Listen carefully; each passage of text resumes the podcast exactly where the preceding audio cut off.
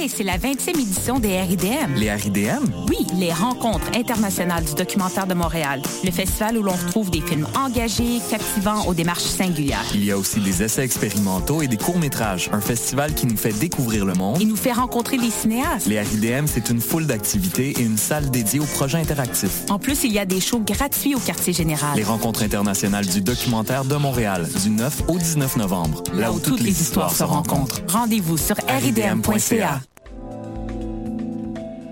Je soutiens la réussite des jeunes. J'assure la sécurité alimentaire. Je facilite l'accès à un logement convenable. Je brise l'isolement social. Je bâtis des milieux de vie rassembleurs. J'aide une personne sur sept dans le Grand Montréal. Je donne à la campagne Centraide UCAM. centraide.ucam.ca.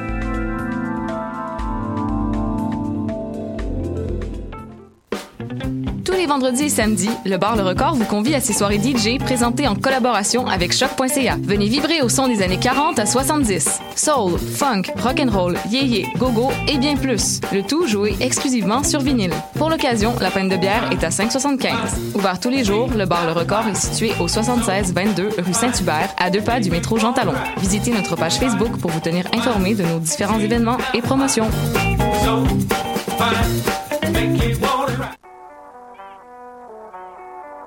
What a? Et c'est Robert Nelson de À la ensemble sur les ondes de choc.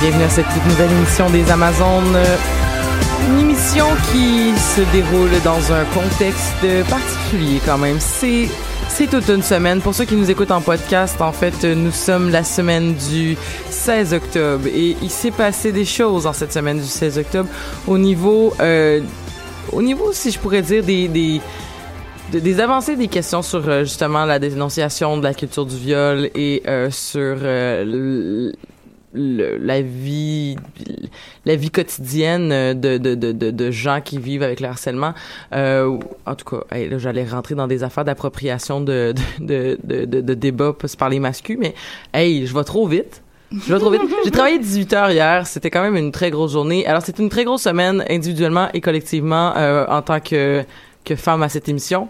Et parlant de femme à cette émission, je ne suis jamais seule, donc euh, je vais faire le tour de cette tablée en commençant par ma gauche, Amélie. Hello! Allô Amélie, comment ça va? Euh, fatiguée aussi. Fatiguée de, de, de, de, de, la vie ou des nouvelles ou de... Euh, fatiguée d'un peu de tout. Fatiguée parce que ma famille est là, donc je passe mon temps à sortir partout et à courir. Fatiguée de voir qu'on doit encore lutter pour se faire entendre. Fatiguée qu'on soit toujours en lutte pour se faire entendre. Enfin bref, il arrive un moment... Amen. C'est ça.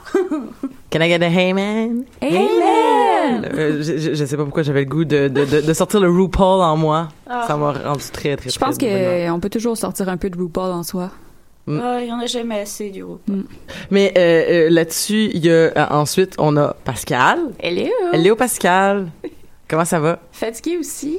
On est en train de discuter tantôt, euh, avant l'émission, qu'on aurait dû euh, thématiser euh, l'émission comme les zombies ou quelque chose comme ça, parce qu'on a tous des têtes de déterrés. Mais Alors moi, ça va. alors qu'on va- c'est vrai. Mais, mais toi, c'est une journée spéciale aussi. ah non, ben, pas du ne vole pas mes punchs. non mais Pascal, en fait, euh, oui, c'est ça. C'est, on, a- on a toute une, on a toute une face, euh, comment je pourrais dire, une, une, une, une face à terre. Mais pourtant, on va parler de, on va, on va parler d'un sujet très rigolo aujourd'hui, qui d'habitude nous met le, le, le- le sourire aux lèvres. Donc, euh, ça sera, ça va être très dichotomique, mais c'est bien correct. On va, on va vivre ça tous ensemble. Et tu vas nous faire aussi une petite chronique dans quelques minutes pour, pour, euh, pour commencer cette émission là. Oui, exactement. Euh, Alors, merci beaucoup d'être avec nous, Pascal. Et là-dessus, on finit la tablée avec Roxane. Allô? Roxane, dont euh, c'est l'anniversaire aujourd'hui. Surprise! C'est mon anniversaire. Bonne fête! Merci, merci. Ça Bonne te fait fête. quel âge entre 15 et 85 ans? C'est euh, c'est à peu près ça. Ouais. Euh, 26, 26. euh, Je 26 suis, ans. Je suis plus proche de la trentaine que je, je le suis de la vingtaine. Euh, mais Mais t'es pas dans la vingtaine? Ben, ouais. OK. Je suis plus proche de 30 que de 20. Ah, ok, oui. Mais, Je vois ce que euh, tu veux dire. Mais je suis encore un, un, un enfant, euh, une enfant douce et euh, naïve. Voilà. Donc, c'est mon anniversaire. Je me suis assurée que tout le monde était au courant que c'était mon anniversaire. Je le Je sais, célèbre. je sais pas pourquoi tu dis ça. C'est pas comme si ça faisait un mois et demi que tu nous le textais quotidiennement sur la page. Écoute, jamais j'ai fait ça. Pas du tout. Je célèbre pas du tout mon anniversaire depuis cinq jours déjà. Euh, j'ai pas forcé mon groupe de recherche à célébrer mon anniversaire avec moi. D'ailleurs, merci, merci Ludov euh, d'avoir euh, joué le jeu vendredi dernier. Euh, non, je, je, c'est, mon, mon anniversaire, puis je vais peut-être prendre euh, mon, mon 30 secondes euh, tout de suite, parce qu'on parle déjà de mon anniversaire, mais euh, en fait, c'est une espèce de, micro-follow-up de notre émission sur la santé mentale il y a quelques semaines que je voulais faire ce matin parce que bon ça avait été une, émission très riche en, en, en, en sentiments et en pleurs. Ça a été une émission super difficile, mais aussi euh, tellement gratifiante et formidable et belle. Euh, et dans cette émission-là, on parlait de justement euh, tous ces, ces, ces problèmes-là que la vie nous amène doucement un jour à la fois. Euh, et on s'est rendu compte que, ben, turns out, euh, on les Amazones, on a, on a tous vécu des choses difficiles, on a toutes vécu des choses difficiles. Et en plus, je pense que ça s'inscrit très bien dans la lignée des, des, des dénonciations euh, de harcèlement et d'agression cette semaine également. Et donc, fait, ce que je voulais dire en gros, c'est que euh, la 25e année de ma vie, parce que je suis rendue à 26 maintenant, c'est un peu bizarre. La 25e année de ma vie a été tellement une belle année que j'ai aucune idée comment on va pouvoir topper ça pour les prochaines années. Et euh, les Amazones ont joué un grand rôle là-dedans parce que euh, je pense que ma première émission c'était sur Dune, je pense, et j'étais bien énervée. C'est là que j'ai rencontré Rachel aussi, une- autre de nos collaboratrices. Ça a été euh, une super belle expérience. Et en commençant à aller aux Amazones, je me suis fait quelque chose que j'avais jamais eu de toute ma vie, c'est-à-dire des amis. C'était ouais, c'est vraiment bizarre. Mais c'est tellement bien dit. C'est tellement beau, là. Je, moi, je suis comme touchée. Mais, mais c'est vraiment ça. Je me suis trouvé des amis, je me suis trouvé des gens euh, qui avaient envie de m'entendre parler. Euh, puis je me suis rendu compte que peut-être que ce que j'avais à dire était intéressant, ou peut-être que ça intéressait quelques personnes. Euh, et depuis que je viens aux Amazones, j'ai, je suis capable de prendre parole, je pense, en général dans la vie et euh, je pense que c'est fort là, ma vie vaut quelque chose. Donc les Amazones ont joué vraiment un gros rôle dans euh, le bonheur de mon année de 25 ans et euh, mon bonheur de poursuivre justement le, le, le, reste de ma vie. Et donc mon petit message ce matin, c'était à tous les gens qui ont de la difficulté parce que ça nous arrive, puis ça va probablement m'arriver encore dans ma vie. Euh, c'est ça, vivre avec des problèmes de santé mentale. Mais il y a tellement une belle lumière au bout du tunnel. Puis des fois, ça passe par le hasard d'une amie qui que tu connais pas trop, qui t'invite à une émission de radio random. Euh, puis ben c'est là que tu rencontres les gens qui font toute la différence dans ta vie. Et euh, ben lâchez pas, guys, parce que moi j'ai pas lâché, puis ça a valu la peine. Donc, euh, merci les Amazones, merci Elisabeth, merci toutes les collaboratrices qui nous écoutent peut-être ou peut-être pas. Et euh, voilà, trouvez vos personnes. Trouvez vos personnes et euh, la vie va être tellement plus belle. Donc, à mes 26 ans, à une nouvelle année qui, j'espère, va topper peut-être celle de mes 25 ans. Quand même, ça a été, euh, ça a été assez solide. Donc, euh, j'ai hâte de passer cette année-là avec vous encore.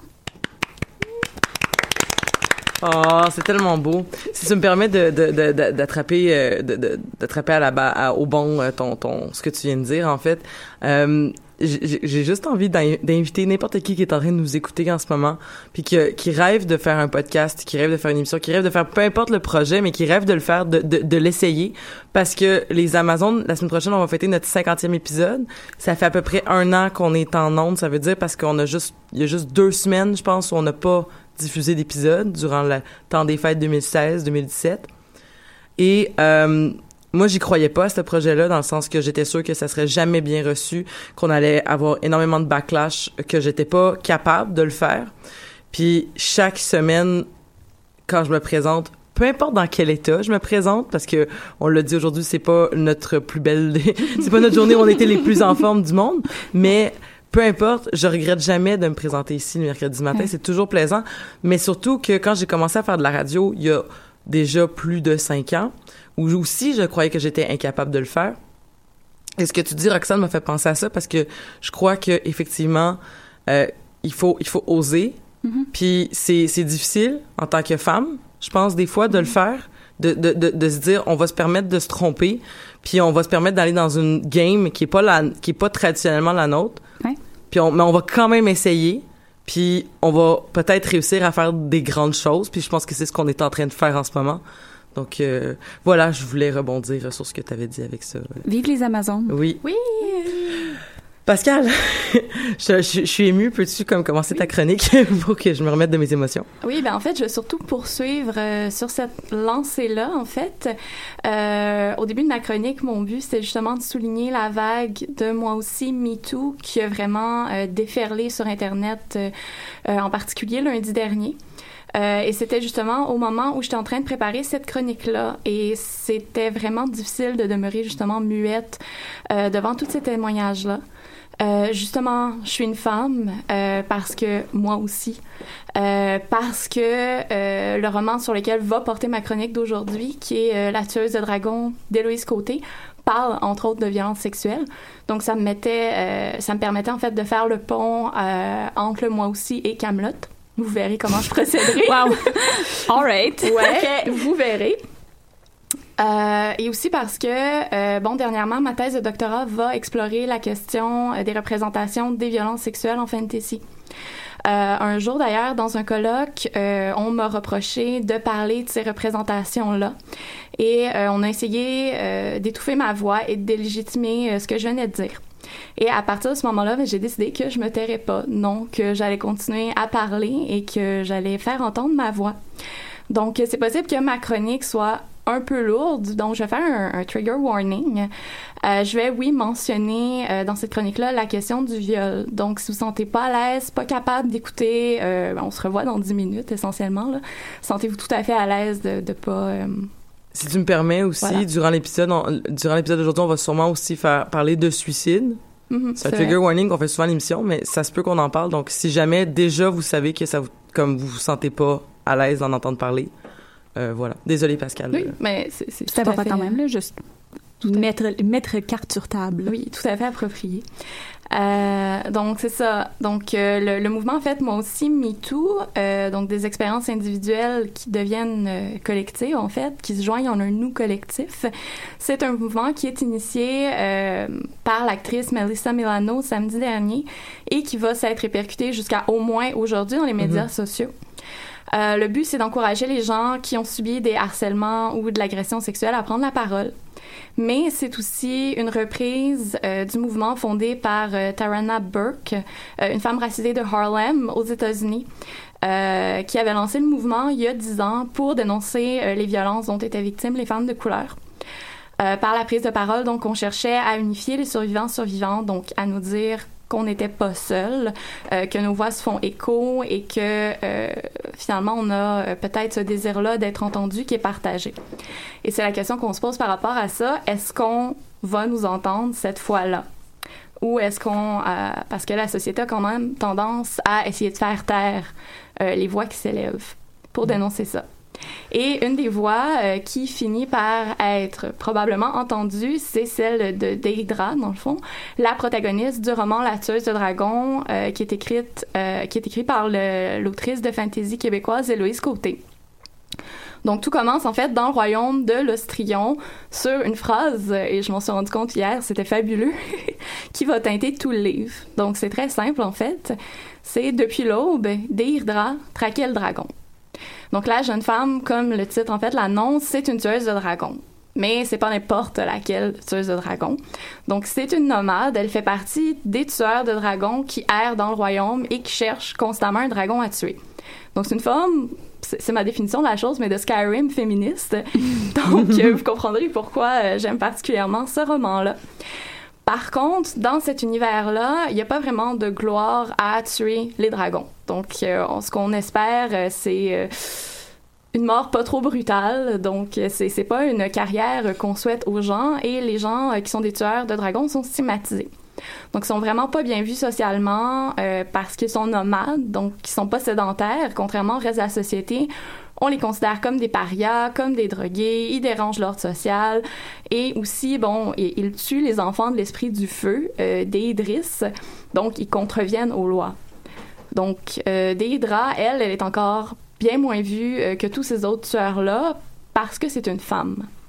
Surprise. Eh oui, euh, c'est la seule tueuse de dragons à exister. Et bon, la violence, l'agressivité, la drogue, c'est pas associé à la définition de la bonne femme dans cet univers-là, ni dans nos sociétés euh, occidentales d'ailleurs. Et ironiquement, en fait, même son nom euh, va désigner un peu l'irrespect qu'elle porte aux lois de la nature, aux lois du féminin. Donc, c'est une féminisation, c'est un pied de nez à l'esprit du feu d'Idris. Donc, c'est vraiment un blasphème qu'elle porte, euh, littéralement.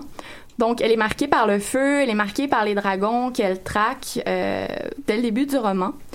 Et cette chasse-là, qui va durer d'ailleurs plusieurs jours, va la mener au sommet d'une montagne euh, où elle va sauver un groupe de devineresses euh, de l'attaque d'un dragon. Par contre, euh, à ce moment-là, une des euh, devineresses, vous vous en doutez, va lui faire une prophétie, va lui annoncer son futur. Donc, Lorsque la quête du Bad, le premier tueur de dragons qui avait entrepris de tuer tous les dragons, touchera à sa fin, le bonheur va être à sa portée. Donc, euh, c'est cette euh, quête, prophétie-là, qui va lui être répétée par une vieille devineresse euh, qu'elle va rencontrer un peu plus tard dans le roman. Et bon, comme on va sans doute le voir tantôt euh, quand on va parler de Camelot, euh, et comme notre cher Perceval le Gaulois ou Proven- le Gallois, Provençal. pardon, et Provençal le Gaulois nous l'a enseigné, il n'y a pas de quête sans vieux ou vieille. Il y a toujours un vieux dans vos histoires. Oui, ben c'est ça, exactement. Et c'est ce qui se passe là-dedans en plus. Donc, euh, euh, sang de vin ou devineresse pour nous lancer dans une entreprise noble et divine. Donc, déjà, en fait, dans le roman, on va retrouver un motif arthurien qui est lié à l'épopée médiévale euh, et la légende arthurienne, en fait, et qu'on va retrouver régulièrement dans la littérature fantasy et la culture pop en général. Donc, on dit pas que la fantasy, c'est la descendante euh, de la légende arthurienne médiévale, mais quand même, elle va y emprunter des éléments, des motifs. Donc, on a tout le, le coming of age euh, d'un jeune héros euh, sans noble origine qui devient noble, euh, la quête du chevalier. Donc, euh, la quête peut être à la fois interne, donc c'est une quête de soins, une quête identitaire, externe, donc une exploration du monde, ou en général les deux. Et euh, le personnage va en revenir changer. Il va changer parallèlement son pays et son royaume. Donc, on a aussi, bon, la notion de prophétie qui est née à la notion de destin, un destin glorieux ou pas, un destin auquel on ne peut échapper. Donc, c'est quelque chose de quand même tragique, un peu euh, comme la figure d'Arthur. Donc, on va en parler tantôt aussi. C'est une figure assez tragique, euh, Mhm. Arthur. Donc, par contre, dans le cas d'Hydra, donc, elle en a rien à faire de cette quête-là, elle en a rien à faire de ce destin-là. Euh, tout ce qu'elle veut, c'est tuer des dragons. Et elle veut pas qu'il y ait plus de dragons, parce que s'il y a plus de dragons, elle a plus d'emploi, elle a plus de job, elle a plus... euh, euh, donc, elle a pas vraiment intérêt à toutes les tuer. Même si, elle, euh, d'ailleurs, elle veut devenir la plus grande tueuse de dragons euh, de tout l'Ostrion. C'est tellement conflictuel, pauvre petite. Oui, c'est ça, exactement. Donc, malgré elle, en fait, elle se retrouve un peu prise dans une quête qui vise à sauver l'Ostrion, euh, découvrir un complot qui visait à tuer tous les dirigeants, euh, à contrôler les dragons aussi. Donc, elle est constamment déchirée euh, au cours du roman. Et plus le récit se déploie, en fait, plus on comprend que le dragon qu'elle traque au début et qu'elle doit tuer, c'est peut-être pas le dragon euh, comme on se l'imagine. Donc, euh, pendant qu'on suit l'histoire, en fait, qui va euh, présenter cette jeune femme-là, qui veut devenir la plus grande tueuse de dragons et euh, qui sauve directement, indirectement, elle finit par choisir à la fin le royaume de l'Ostrion. Il y a une seconde histoire, en fait, qui se dessine en parallèle et c'est celle de son passé. Donc, on suit vraiment ces deux lignes-là à travers le roman et c'est comme un peu si le passé hantait ce présent-là.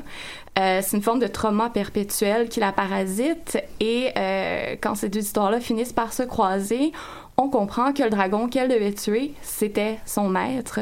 Donc, l'homme qui avait fait d'elle une tueuse de dragon, mais qui l'avait marquée, qui l'avait défigurée, violentée et, oui, violée. Donc, euh, euh, il y a une forme de parallèle, en fait, qui s'installe euh, et qui fait un peu écho au conte de fées, donc entre le violeur, le dragon, et sa vierge captive qui est dans l'attente du sauveur. Sauf que dans ce cas-ci, la vierge, en fait, elle n'est plus vierge, elle devient le sauveur, en fait, la sauveuse, et c'est elle la tueuse de dragon qui, contrairement à beaucoup d'héros tr- tragiques, va pouvoir avoir la possibilité de choisir son destin. Donc le destin, ça devient plus quelque chose qu'on fait, quelque chose auquel on peut consentir, et pas quelque chose qui nous est imposé. Donc il y a vraiment un beau discours euh, à travers ce roman-là. Donc, en somme, ben, La tueuse de dragon de Louise Côté, donc que je vous conseille fortement de lire. Euh, c'est un livre de fantasy québécoise qui est vraiment magnifique, euh, qui va emprunter justement au mythe du tueur de dragon, qui est un mythe masculin à la base, et justement cette trajectoire euh, narrative masculine de la quête et qui va les détourner. Euh, de manière euh, tout à fait euh, vraiment géniale. Et je tiens à souligner, c'est un des livres qui va faire partie de mon corpus de doctorat. Donc, euh, vous n'êtes pas prêt, prête à arrêter de m'entendre parler de dragons et de femmes. Je vais en parler pendant les 4-5 prochaines années. Donc, voilà. Mais merci beaucoup, euh, Pascal. Donc, et pour vrai, euh, c'est super c'est super intéressant. Ça, là, j'ai comme plein de liens à faire avec Camelot justement. Un million de liens, pour vrai. Mais euh, par quoi par quoi commencer? Est-ce qu'on peut commencer par peut-être une espèce de, de survol du mythe arthurien? Il y a peut-être quelque chose Ah, là à, à- oui. à faire parce que bon, Camelot, pour ceux qui le savent pas, euh, ben C'est le c'est le nom de la de le- du château en fait dans lequel va vivre Oui. va vivre Arthur, un château euh, construit dans des marais. Euh, un, un château donc euh, qui, qui qui qui est censé être euh, et- et grand et, et du, du moins tu sais grand et luxueux médiévalement parlant, c'est-à-dire genre pas grand chose. sixième siècle, cinquième siècle Arthur à peu près? Euh, historiquement, on dit que, de, ben non, de ce que j'en ai lu, euh, il y aurait eu des premiers témoignages par rapport à un roi qui aurait uni euh, la Grande-Bretagne suite aux Romains, en fait, qui, aurait, qui contrôlaient le Suite à la chute du mur d'Adrien. ouais. notamment, c'est ça, au 5e siècle. Donc, ça serait Mhm. peut-être un peu avant, 3e, 4e. Le nom d'Arthur, je crois, ça sera pas avant le 7e, 700, 800. L'an 700, 800 environ, qui va commencer euh, à être introduit. Donc, c'est c'est vraiment Ben, C'est flou. Ce qui, est- ce qui est intéressant avec le mythe arthurien, en fait, c'est justement que c'est euh, il y a il y a des il y a ce qui est arrivé dans l'histoire qu'on qu'on a absolument aucune façon de savoir. Il y a euh, ce qui a été raconté par les euh, par les chrétiens de Troyes de ce monde, genre six siècles plus tard. Et t'as justement comme tu, tu nommais donc le nom Arthur qui a pu commencer. Mais c'est pour ça que il y a une il y a, il y a- une panoplie de lecture de, du mythe arthurien qui s'est faite. Bon chrétien de Troyes avec une version plus romantique avec une, une euh, avec une vision christianisée euh, qui raconte donc l'histoire d'un héros qui va se battre pour le Graal pour la gloire du Dieu unique avec des des héros euh, chastes et purs comme le chevalier à la charrette euh, ou le Yvain le chevalier au lion euh, Excusez. Moi, je pense juste au personnage de Camelot en ce moment, fait que je fais juste rire à chaque fois, mais Oui, mais c'est c'est c'est c'est Perce- c'est Perceval à la char- euh, non c'est c'est Lancelot le chevalier à la charrette. hein. je pense que oui. exactement. Euh, voilà. Et t'as euh, en fait euh, il y a aussi toute toute la, la la lecture du mythe arthurien sous le thème celtique parce que c'était pas dans le fond c'est que l'époque médiévale du- au 5e siècle euh, du moins l'époque d'Arthur n'était pas une époque où la chrétienté était était assise. On n'est pas dans l'époque mérovingienne on n'est pas on n'est pas à l'époque de Charlemagne. Donc il y a une probablement plus de ça serait beaucoup plus réaliste que euh, les euh, que Arthur priait les anciennes traditions et toute euh, toute la, la, la, la, la mythologie autour de pas la mythologie désolé mais tout tout le paganisme qui tourne autour de euh, qui, qui tourne autour de, de- donc de la Bretagne lorsqu'on parle de la, la, la, Dame du Lac lorsqu'on parle de la Morgane lorsqu'on parle de, de, de ce genre de personnage là euh, Mais c'est effectivement le, le, le cas dans la série, à tout le moins. Oui, oui, c'est- c'est euh, très c'est très euh, c'est très en, en fait c'est parce que ce qui est dans la série en plus c'est qu'il y a une lecture du fait que Arthur a été élevé à Rome alors là il y a un, il y a un mélange des traditions Mm-hmm. euh, bretonnes euh, il y a un mélange de chrétienté parce que les gens se mettent à prier le Dieu unique dès le début de la série oui, et Arthur. Comment? C'était la naissance de la chrétienté aussi à cette époque-là. Voilà. C'est toute une époque de transition et je pense que... Exactement. Puis il y a tous les épisodes aussi où est-ce qu'on on voit le le- le- l'espèce de de, de, de de discours, euh, de- pas de discours, mais de, de questionnement intérieur, d'une espèce de syncrétisme, dans le fond, qu'Arthur s'est créé avec ces, ces mythes-là, mais aussi avec toute sa foi envers les dieux euh, romains. Euh, la, la fois où est-ce que la Dame du Lac, le, le- la, la, la- fois où la Dame du Lac, lui, euh, le, le critique parce qu'il priait le dieu Mars, puis où est-ce qu'il dit comme, parce que vous, vous êtes chrétienne, je veux dire, vous êtes comme la représentation, vous, êtes une représentation envoyée des dieux, mais vous êtes là pour le Dieu unique. Il y a, il y a une dichotomie dans la dans la façon de vivre la spiritualité dans Camelot qui, qui, qui est représentative aussi j'imagine historiquement de on ne sait pas vraiment qu'est-ce que ces gens-là ont vraiment prié et, et qui est dans du, du moins dans la hiérarchisation de de, de, ces, de ce royaume-là breton qu'est-ce qui qu'est-ce que qui a cri- qui a prié qui? Surtout que il y a sûrement ça. des historiens qui m'écoutent puis qui disent que je trouve que je dis n'importe quoi commentez historienne historien euh, sous la vidéo puis dites-moi qu'est-ce que je dis de pas correct Moi, moi je veux plaisir vraiment insister sur le thème breton. Parce qu'on on associe souvent la légende arthurienne avec la Grande-Bretagne, mais il faut quand même se rappeler qu'au niveau des chevaliers de la table ronde, bah, il y a Tristan et Iseux qui sont bien français, que Lancelot à la base vient du Bréry, qui est vraiment en France aussi, Mhm. et puis que la forêt de Merlin ou quoi que ce soit, ben, elle se situe aussi en Bretagne. Puis je parle de la Bretagne française.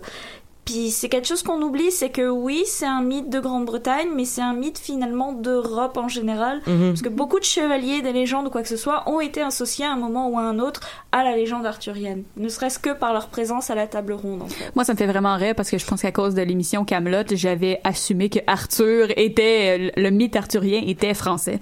Je pense que c'est le lien que j'ai fait dans ma tête euh, avec ça quand t'as dit Grande-Bretagne. J'étais comme ah attends c'est une légende de la Grande-Bretagne. Il y a comme tout un mélange.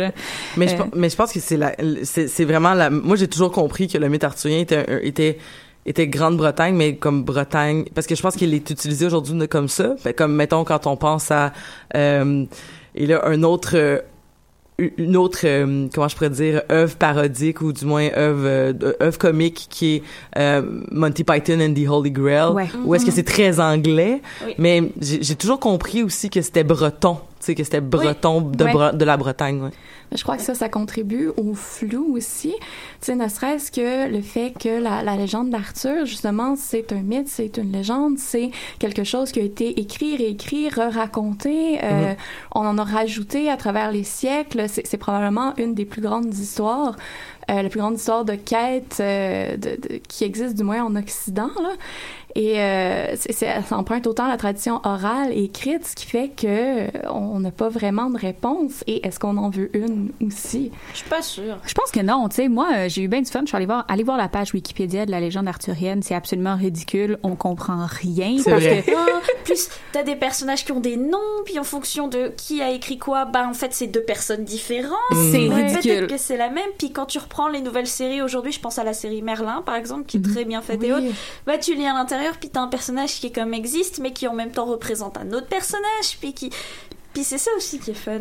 Oui, mais je pense que c'est ça qui est. En fait, je pense que la, la base de, de, de cette légende-là, euh, le flou fait que justement, c'est tellement le fun d'en voir toutes les adaptations, de Mhm. voir la Mhm. manière dont justement, dans la, la culture populaire, on a repris tous ces flous-là, puis on a joué là-dessus. Euh, Mais- toujours là. Mais la légende arthurienne aussi euh, est, est, est, est, est tellement longue et tellement il y a tellement de stock que je trouve que ça représente bien en fait ce qu'Alexandre Astier a essayé de faire dans sa série qui est longue, qui évolue, qui a duré dans le temps aussi. Où est-ce qu'on a Oui. vu Alexandre Astier vieillir à travers ce projet-là? Mais qui est pas Euh, fini d'ailleurs, parce qu'on attend toujours le film. les films, il était censé en avoir films. trois, donc euh, là, là, il y aurait, il y aurait enfin réacheté les droits de la série à M6. Je pense que c'était ça qui était, qui faisait que ça, ouais. que c'était problématique. Euh, mais aussi, il y a quelque chose, tu sais, de par le fait que tout ça, c'est des mythes, je trouve qu'il y a quelque chose de très intéressant dans la quête d'Arthur, où est-ce que, j'aimerais faire une parenthèse sur le fait qu'on parle d'une série tellement absurde, mais que l'on est tellement sérieuse, mais c'est qu'il y a quelque chose de, de par le fait que c'est une histoire de mythe, que il y a, je, je trouve que c'est excessivement logique la, la, la tangente que va prendre la série dans le sens qu'il y a une perte de, de- d'innocence mais il y a aussi une perte de croyance puis une perte de foi Ouais. envers le fait que on court après quelque chose qui s'appelle le Graal puis même lorsqu'il essaie de, de, de mettre sens à ce de, de faire sens à cette à ce mythe-là, à ce, symbole-là, en disant ben c'est pas vraiment l'important, c'est pas le Graal, l'important c'est ce qu'on fait en ce moment, c'est ce qu'on écrit, c'est l'histoire qu'on qu'on est en train de se faire, c'est les c'est des balises éthiques qu'on est en train de découvrir en tant que peuple euh, qui nous permettent d'aller trouver le Graal qui va vraiment être intéressant. Puis, puis pourtant, quand même, c'est très, ça doit être très difficile de se dire comme ben, j'ai absolument aucun contrôle sur ma vie pour courir après comme un symbole pour réunifier tout le monde, puis que finalement, comme, tu sais, je comprends la perte de foi d'Arthur à, à travers la saison 5, en fait. Je pense que c'est ça. Je pense que pour moi, c'est ça qui est le plus beau, l'espèce de, de- la, la double quête en parallèle, c'est-à-dire la, la quête du Graal, la grosse quête, mais aussi la quête d'Arthur, la recherche de soi et la perte de soi dans la recherche de sens C'est ça. dans la vie. Euh, c'est- c'est- c'est- on s'entend là, c'est une émission très très drôle, là. mais euh, a- bon, ça devient moins drôle, non, c'est ça, dans les dernières saisons. Mais il y a quand même ces- ces- cette quête-là qui est vraiment en parallèle dans les deux, puis pas seulement pour Arthur, là, même pour des personnages aussi absurdes que Perceval, il y a un- une grosse évolution. Euh, c'est c'est bizarre à dire, une grosse évolution de Perceval, mais c'est pas faux. mais c'est pas faux, exactement. Mais Perceval est quand même un, un extraterrestre, donc, euh, Perceval est un extraterrestre. Euh, est-ce que est-ce que c'est officiel ou est-ce qu'on a juste déduit que c'était officiel Ben moi j'ai toujours compris que c'était un extraterrestre à partir du moment où ses parents le trouvent dans un crop circle. Parce que Ouais. je, je trouve que ça fait très en fait moi je pense que Perceval c'est genre Superman en fait. D'après d'après la description dont on- tu sais comme quand ils disent ouais notre fils c'est on l'a trouvé dans un champ il y a quelque chose je trouve de euh, du mythe de Clark Kent en fait à travers ça. Puis tous les liens avec le fait que Perceval a toujours voulu aller dans l'espace qui a passé dans la Stargate qui est allé chercher l'épée de d'un épée laser aussi. Donc tu sais Ouais. comme que Qui a des super pouvoirs, il arrive à tout compter juste en regardant les choses. Ah, c'est vrai? C'est vrai. Oh, il est tellement génial. Ok, clairement, clairement Perceval et Superman. Ah, mon Dieu. Ça y est. Aïe, aïe. C'est en plus euh, par rapport à Perceval, je me souviens dans, dans le début de mes euh, études en littérature, on avait lu le, le fameux euh, le conte du Graal, euh, Perceval ou le conte du Graal, je Mhm. crois, et ça jette quand même un regard. En fait, ça particulier, ça met quand même en lumière certains traits du personnage. C'est qu'on se rend compte en lisant que en fait, il est très naïf. Perceval, il y a quelque chose de il comprend pas en fait. Il y a un problème. On parle de quête de sens. Et Perceval c'est celui qui est euh, toujours un peu je dirais pas déconnecté mais en marge qui comprend pas exactement euh, ce qui se passe même le Graal euh, c'est lui qui le trouverait mais il ne le voit pas il ne l'interprète pas comme tel et ça, ça joue un peu on voit ça aussi dans la série Je vais juste penser à des à des, euh, des citations de on veut on veut être c'est quoi qu'il dit? On veut être euh, on veut être pris en tant que tel ou quelque chose comme on ça. va être pris, on va être pris en tant que tel. Ouais. Mais Parce qu'on en a gros. eu, euh, je On en je a me gros. rappelle toujours de, de mon prof de littérature quand j'étais à l'université aussi, qui nous avait lu un, un texte euh, où il rencontre le roi, euh, le roi pêcheur. Et, oui c'est euh, ça où justement il y a un passage où Perceval pose beaucoup de questions, puis ses maîtres instructeurs sont en mode écoute, tu piges rien à rien, arrête de parler, arrête de poser des questions. Puis tu sais, t'as l'image d'Arthur un peu dans la tête Ouais, en ouais. mode mais comment ça marche dans votre tête? Sais, puis qui est comme stop, maintenant ça suffit. Puis du coup, quand il rencontre Il le faut roi arrêter pêcheur, de faire des phrases. c'est ça. faut, faut arrêter. Puis quand il rencontre le roi pêcheur dans la légende, ben Perceval ose pas lui poser des questions parce qu'il a peur de passer pour un abruti. Puis au final, le roi pêcheur lui dit ben c'est dommage que tu m'aies pas demandé parce que ça, ce qui passe, c'est le Graal. Puis si tu m'avais demandé ce que c'était, je te l'aurais dit et je te l'aurais donné. Mais maintenant, c'est trop tard. Mais ça ressemble tellement, faux. ça ressemble tellement à toutes les anecdotes de genre, c'est parfait de, justement des quêtes de Perceval et de. Ben, c'est aussi intéressant parce que Arthur, je, je veux dire, même si cette fois-là, il lui dit qu'il faut arrêter de faire des phrases, Arthur l'invite quand même à sa table, l'invite Oui, à poser des oui. questions, l'invite à continuer à poursuivre sa réflexion. Euh, puis, bien, en tout cas, je pense qu'Arthur voit quelque chose en Perceval, mais peut-être que dans ce, dans Ben, ce, et même l'épée voit quelque chose en Perceval. l'épée voit quelque chose en Perceval. Mais je pense que c'est l'un des seuls personnages aussi où tu vois Arthur assis sur son siège Mhm. devant le feu et Perceval à sa droite. Il, l'accuse dans un épisode à un moment donné. Euh, Il y, a, il y a- il y a un moment donné, un- il y a, il y a, euh, Perceval qui dit à Arthur, euh, tu, euh, je pense que vous m'aimez pas.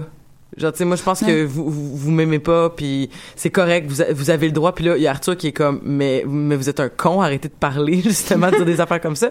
Puis il fait, ah, ah, euh, en fait, euh, il dit, est-ce que, est-ce qu'il y a d'autres personnes avec qui je mange? Il y a personne d'autre avec qui je prends ces moments-là. Ouais. Tu sais, puis toute les- toute l'espèce de d'épisode aussi où est-ce que euh, on il y a une il y a une espèce de réflexion aussi sur la psychologie du personnage de Perceval qui est un euh, qui est un enfant qui a peur d'être abandonné Oui. et en Oui. restant niais et en restant naïf, il garde l'attention de son parent adoptif qui serait Arthur et que euh, lorsque Arthur le, le dénigre, en fait, il, il est en train de le c'est du conditionnement opérant de justement continue à, à être comme que t'es parce que je vais continuer à, te- à, à care about, tu sais. Ce qui est problématique, là. Ce qui est problématique, mais puis puis puis Arthur parle à lui-même en fait dans cette scène-là où est-ce qu'il se où est-ce qu'il se, se, se se reflète en fait comme Ouais, mais t'es es responsable de la dynamique que t'es en train d'installer avec ton collègue Perceval, puis tu sais, tu pourrais essayer de le changer. Bon, ben finalement, il essaye de lui dire, euh, il lui dit, euh, je veux juste vous dire que vous êtes un très grand chevalier. Je pense que Perceval Père connaissance. perd connaissance.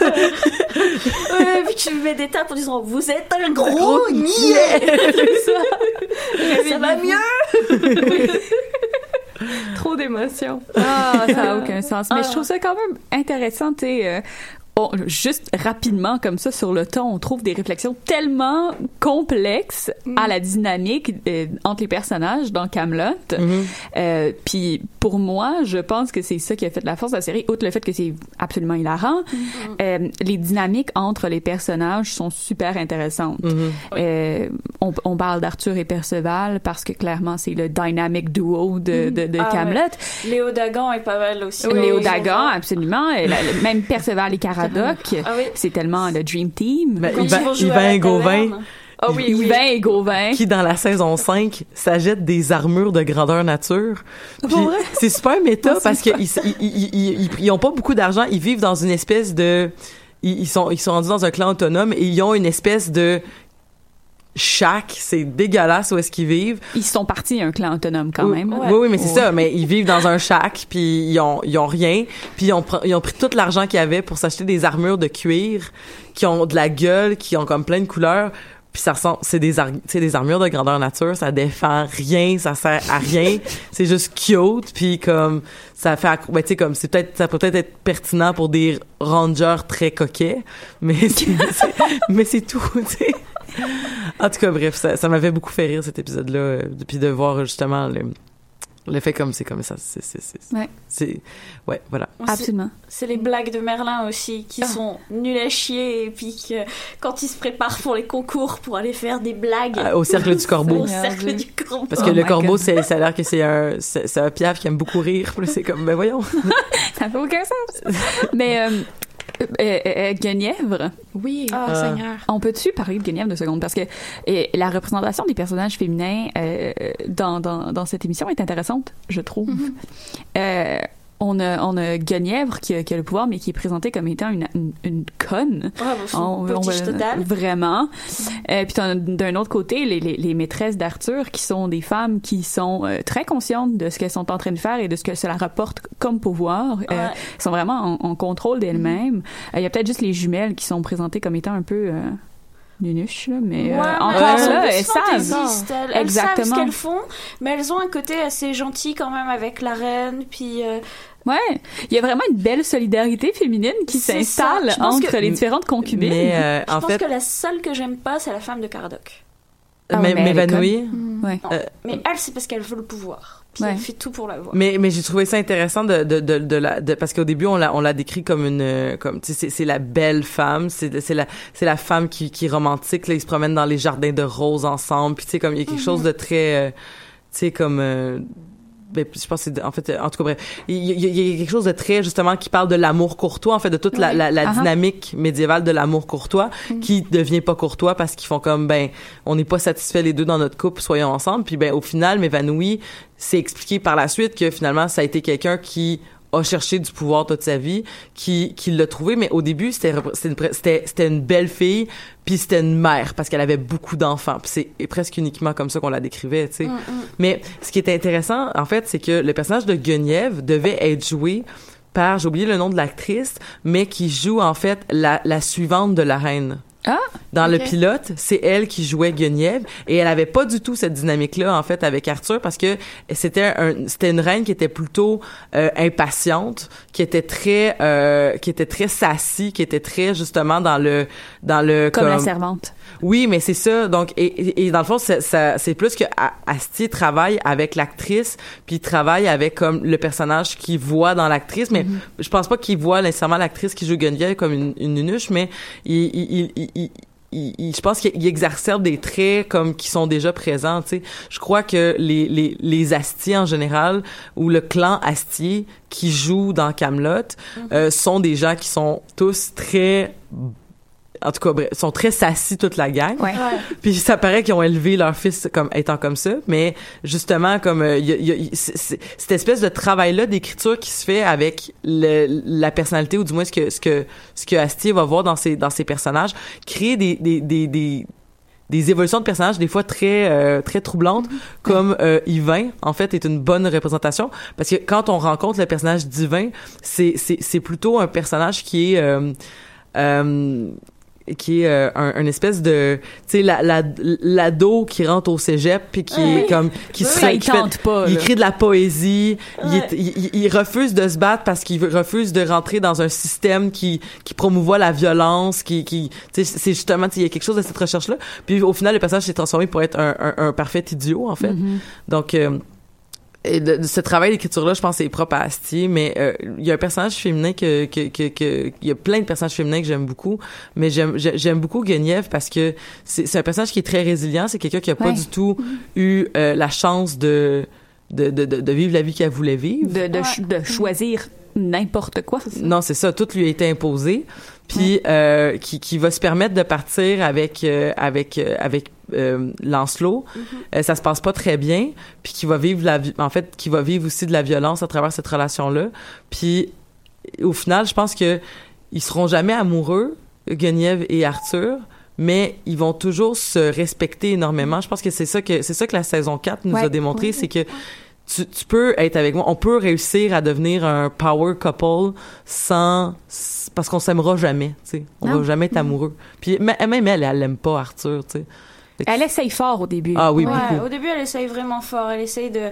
Moi, je... quand elle parle avec les maîtresses sur comment elles, elles arrivent à le séduire, comment ceci et autre, puis t'as vraiment mal au cœur pour elle par des moments. Parce que tu vois tous les efforts qu'elle met, le travail, l'acharnement, elle est nulle en couture, c'est pas grave, elle va le faire quand même. Puis au final, bon, Ouais. ben, arrive un moment, elle se résigne. Ben, il y a aussi une scène où, euh, tu sais, elle, elle essaie de voir c'est quoi le, c'est quoi le, le type de Arthur, puis elle se rend Ouais. compte que ça lui correspond, ça lui correspond pas physiquement. Mm-hmm.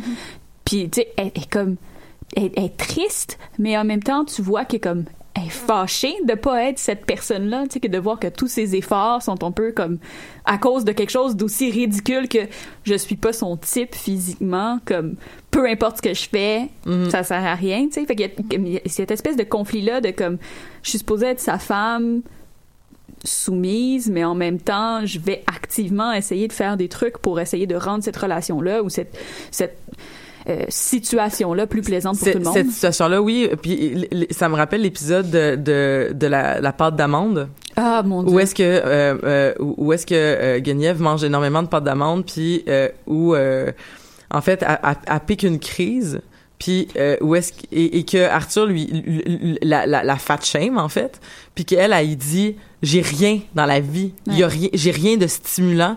J'ai absolument rien qui, qui, qui me permet de, de m'accomplir. Puis oui je mange de la pâte d'amande.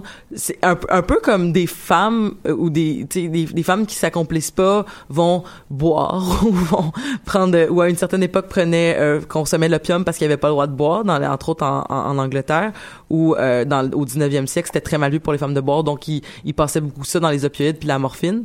Fait que tu sais au final il y, a- il y a quelque chose de de, de, de très re- revendicateur je pense dans le personnage de Guenièvre qui est comme qui qui j'espère va vivre une rédemption et va vivre euh, des belles choses dans les dans les films à venir parce Ce que serait je- je- tellement beau. j'aimerais vraiment ça qu'elle qu'elle qu'elle qu'elle qu'elle s'élève de ce niveau-là. Bah, c'est un peu la Desperate Housewife, quoi. Ouais, exactement. Mm. Un truc que je trouve intéressant, et là, c'est c'est quand même un, un souvenir de quand j'avais, je pense, 19, 20 ans, même plus jeune que ça, je crois. Mhm. Euh, donc, j'ai pas réécouté la, la, ces saisons-là. On s'est arrêté à la saison 3 parce qu'après ça, on n'avait plus le temps euh, avec la reprise de l'université, quand on est en train de les réécouter cet été. Mais euh, ce qui m'avait marqué, euh, quand Arthur part du château Mhm. euh, dans la saison 5, Ouais. Guenièvre l'accompagne. Oui, pour trouver ses enfants. C'est ça, c'est quand même Ouais. d'une fidélité à tout casser, Seigneur. Ben, c'est parce Euh, que à travers tu sais, toutes ces, ces années-là passées ensemble, Mhm. il, y a, il, y a, il y a quand même un lien qui s'est tissé entre les deux. Il y a C'est quand ça. même un lien affectif euh, un lien de support et de respect mutuel, comme tu disais, qui s'est établi malgré les circonstances. euh, C'est ça. Moi, Tu ça avait- sais, que, que Guenièvre aussi, tu sais, euh, lorsque la, la sœur de Arthur va essayer de lui faire un... Mais la demi-sœur de Arthur va essayer de lui faire un... un de l'assassiner, en fait, de faire un coup d'état avec son mari, qui est euh, le, le, le, le- Voyons... Le, le, le, le- Voyons... Le seigneur Locke, ou comme le... Voyons... Oui, oui, oui. Euh, et que ben c'est Guenièvre qui va la qui va le, le, le sauver parce qu'elle va je pense qu'elle a une pelle genre puis elle fait juste frapper tout le monde avec une pelle. C'est vraiment excellent mais que je trouve que c'est une saison où est-ce qu'on Guenièvre est, est- est très mise en valeur justement de par ça.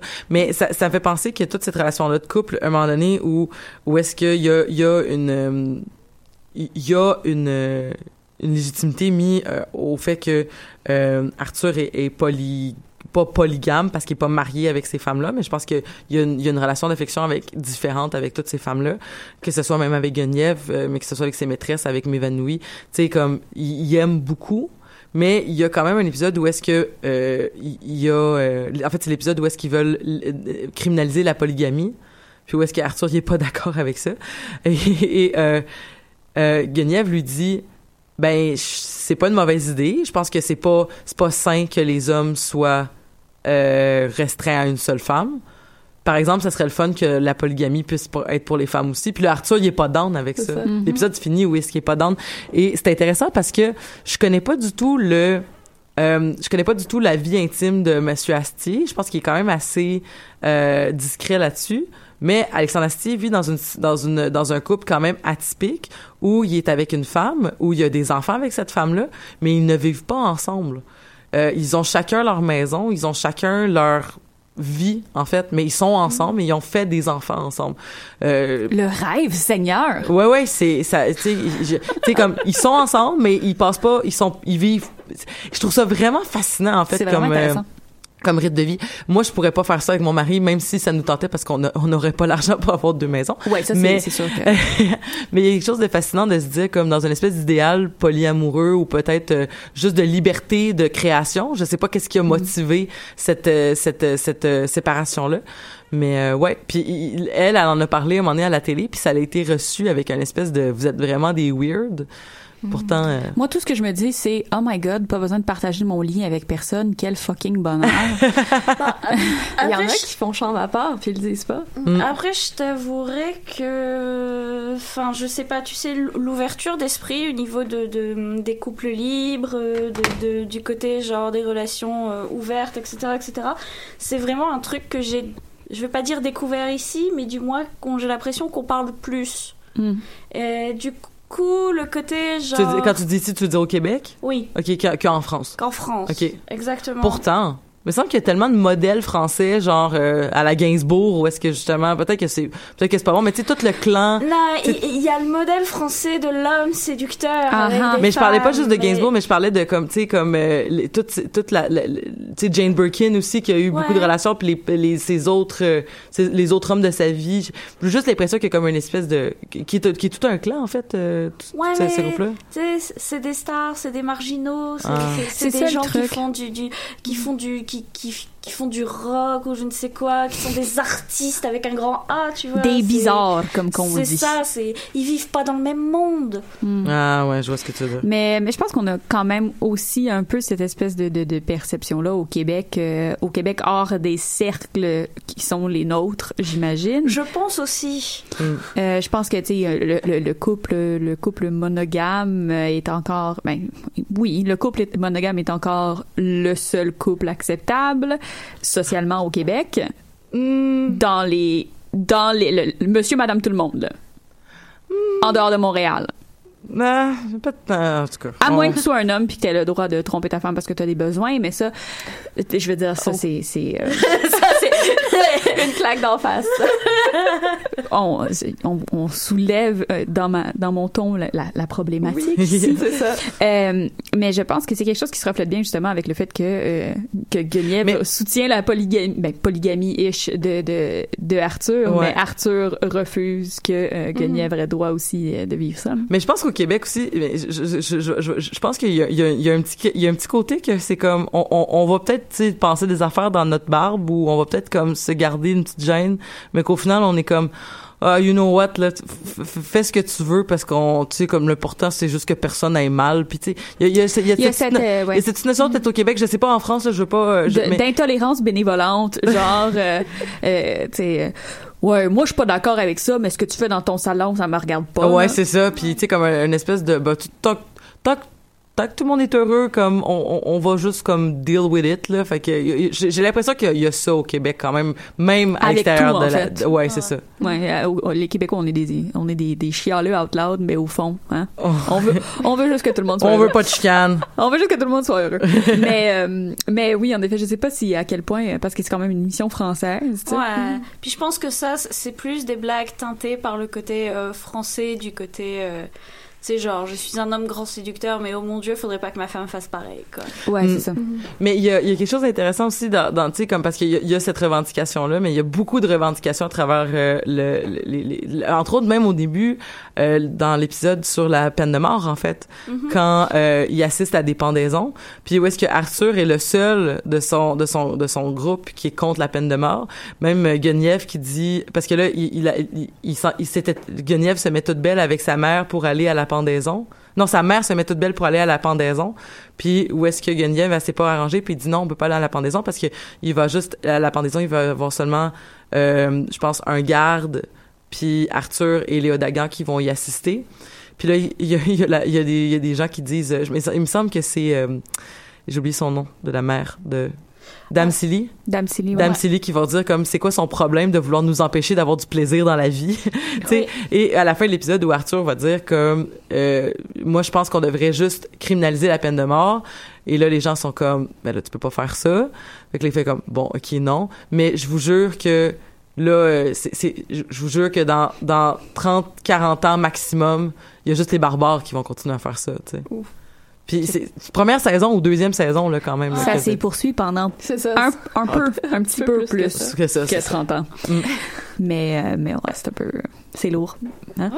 mais qui est la réécriture du personnage arthurien comme on comme pour revenir au début euh, que Asti c'est complètement approprié que Asti a fait la, le même euh, la même démarche en fait avec que ma joie demeure où euh, euh, il a il a fait euh, une représentation je, qui, qui ressemble beaucoup à Arthur en fait de Jean-Sébastien Bach.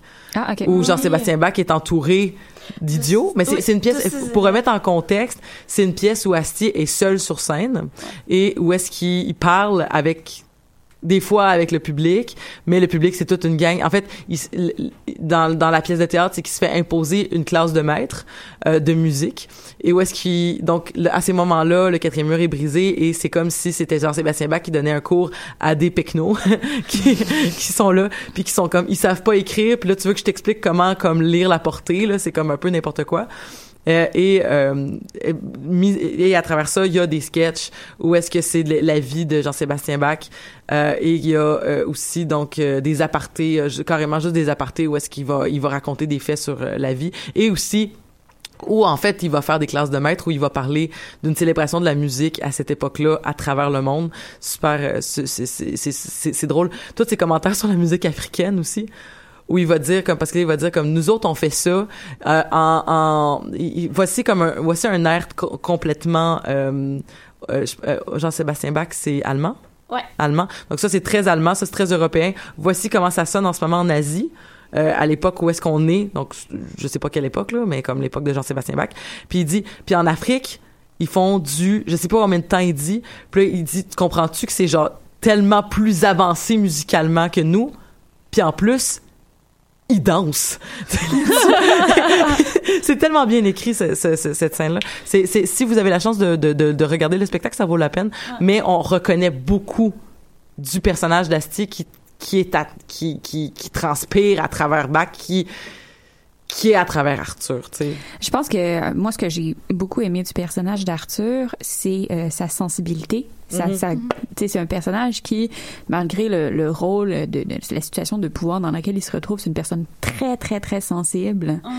Euh, puis ça, ça transparaît beaucoup. Je sais pas à quel point c'est c'est euh, caractéristique d'Astier et euh, de, de, de la manière dont il représente ces autres euh, ces autres personnages, mais euh, pas juste le personnage d'Arthur, je pense la, la, la plupart des, des, des personnages dans Camelot Ouais. ont une grande sensibilité. Mhm.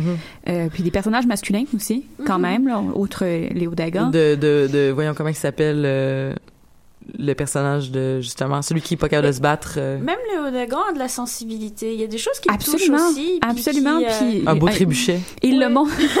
il- je pense qu'il le montre plus difficilement, donc il est plus traditionnellement euh, masculin, tough en ça. ce sens-là. Mais les personnages d'Astier euh, sont, sont écrits de manière intéressante dans ce sens où euh, les, les émotions sont mises de l'avant et ne sont pas jugées ou, Non, c'est ça. Puis même, enfin, pour moi, Léo Dagan, il y a aussi vraiment ce côté très père, parce que même si ses enfants, il les traite de crétins ou autres, ça reste que c'est ses enfants. très protecteurs. Surtout euh, quand quand euh, quand euh, sais- sais-tu quand euh, Arthur décide de se remarier puis Léo Dagan est comme ça a aucun sens que tu fasses ça à Guenièvre mais je pense pas que c'était je sais même pas à cause de l'alliance c'était vraiment comme t'as pas d'affaire à faire ça à Guenièvre plus qu'autre chose Ah, faudrait que je réécoute Je la saison écoute, ça 4. fait longtemps, là. faudrait que je réécoute la saison 4 parce que je, je, je, me rappelle pas l'avoir senti. euh, écoute peut-être que je vois des choses là. parce qu'il y a beaucoup de critiques en fait que Léo Dagan va faire avec Dame Célie sur le comportement de Guenièvre en disant comme elle avait un seul rôle puis elle a pas été capable de le faire. ouais c'est vrai T'étais reine puis t'es partie. c'est vrai c'est vrai Tu sais, puis comme ils vont ils vont beaucoup lui en vouloir d'avoir fait ce, geste-là. vrai t'as raison Fait que tu sais, je me rappelle pas s'il y a vraiment une sensibilité envers, envers le fait que c'est pour sa pour sa fille euh, qui mais bon. Il tout c'est c'est loin Ouais. dans ma tête euh. j'ai peut-être dit n'importe quoi j'ai juste teinté par mon désir de Est-ce voir que tout le monde, parce qu'il nous reste vraiment pas beaucoup de temps, euh, est-ce que tout le monde est down avec le, le, le- le changement de ton? Autour de la table? Euh, moi, j'avais eu du mal à l'époque parce que, ben, tu rentrais et t'avais 16 ans, c'est l'heure de manger, t'es à table avec tes parents, tu regardes une émission rigolote, c'était fun, ha ha ha. Puis là, soudainement, tu te retrouves avec une émission beaucoup plus complexe, avec des choix plus. Et je pense qu'à partir de là, ma famille a comme zappé en quelque sorte. Mhm. Puis on a comme quitté ça. Et à la limite, je pense qu'il y a que mon père qui est vraiment resté accroché à ce qui se passait, puis qu'on regardait Mhm. encore tout ce qui s'est passé et autres.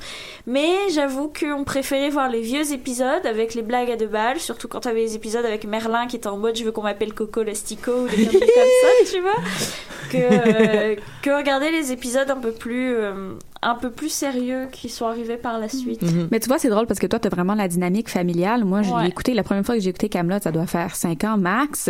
Euh, tu sais, j'ai- je l'ai écouté alors que tout était déjà sorti. Je l'ai pas écouté dans un contexte où tout le monde m'en parlait, où tout le monde le connaissait. J'avais un Ah, ami qui était comme, ça. t'as écouté Camelot? Mais moi, je l'écoutais dans un contexte aussi où on, c'était- les gens qui écoutaient Camelot, c'était tous des nerds. Puis on était des nerds ensemble qui que- écoutaient Camelot. Il y avait quelque chose de très, c'est peut-être encore le cas, mais il y a quelque chose de très, c'était très geek là, c'était très nerd, puis c'était très les fans de Donjons et Dragons qui écoutaient Ah, Camelot. Que moi, tu vois, c'était, j'arrivais à l'école, puis c'était, t'as vu l'épisode d'hier? C'est vraiment drôle. ça. Mais il semble que moi au secondaire là, comme parce que j'ai commencé à écouter Camelot, c'est ça dans au début secondaire, puis ça m'a suivi tout mon secondaire et j'ai réécouté la série un nombre incalculable de fois. Puis euh, il, me semble que c'est ça, c'était euh, c'était très euh, c'était pas si populaire que ça parce que c'était quand même très nerd. Mais moi, je pense que le changement de ton, en fait, m'a fait plaisir euh, parce que je pense que euh, on, on dirait que pour moi l'émission m'a attiré avec le, le, le comic relief et m'a gardé par justement cette profondeur là Mhm. puis le développement euh, le développement du personnage d'Arthur euh, pour moi est, est d'une beauté phénoménale puis de voir comment quelqu'un avec tout comme ça peut avoir tellement mal. Je trouvais Mhm. que c'était une représentation super importante euh, dans, dans quelque chose de relativement. Puis euh, que la, la, la cause de son de son malheur vienne de son désir de paternité aussi, Ouais. qui est très euh, qui, en tout cas qui était qui, qui est très intéressante. euh, euh, mais j'ai tellement de choses à dire encore. Puis Moi qui pensais qu'on serait pas capable de faire une émission au complet. oui Pascal? Ben, en fait, même désir de paternité, ce qui est très triste aussi, c'est que dans la légende arthurienne, c'est le fils C'est le fils d'Arthur.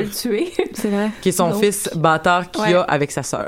Oui, c'est ça. et qui a été annoncé en, en, en, en, en- comment je pourrais dire en, prophétie. en prophétie dans la série. Mordred, oui. Euh, alors, euh, il est pas infécond pour vrai. Mais tout ça pour dire que on peut pas échapper à son destin et que c'est la fin de l'épisode. J'aimerais ça qu'on en reparle peut-être dans une couple de mois. On pourrait parler des bandes dessinées qui a eu lieu euh, parce qu'il y a les bandes dessinées Camelot euh, qui sont sor- qui, qui, qui sont déjà là, là depuis euh, depuis quelques années et il y a euh, le film aussi qui va s'en venir. Donc on aura l'occasion d'en reparler parce qu'on n'a vraiment pas fait le tour de la question. Et qu'on en a gros. Et qu'on en a gros. Ah, Exactement. ah, ça, ça oui. Vous irez vous faire voir chez le pape. Et euh, C'est pas faux. Citons euh, sous le vidéo ou sous un post, euh, citez vos, vos, vos phrases préférées de Camelot. J'espère. Ça finira jamais. ça va et, et on va vous donner des likes. Yes. Ça va être gratuit, ça va être le fun. Merci beaucoup Roxane, encore une fois, joyeux anniversaire. Merci. Merci beaucoup Pascal pour ta chronique. Euh, merci plaisir. beaucoup Amélie pour ta présence, c'était super le fun et euh, ben on se dit la- à, à la semaine prochaine pour parler d'autres choses. Euh, mais là-dessus ben voilà donc euh, à toutes les gens qui vivent en ce moment beaucoup d'émotions avec ce qui se passe dans les sur les réseaux sociaux dans les médias, euh, rappelez-vous que nous on vous croit aux Amazones et euh, on vous souhaite donc euh, une belle semaine.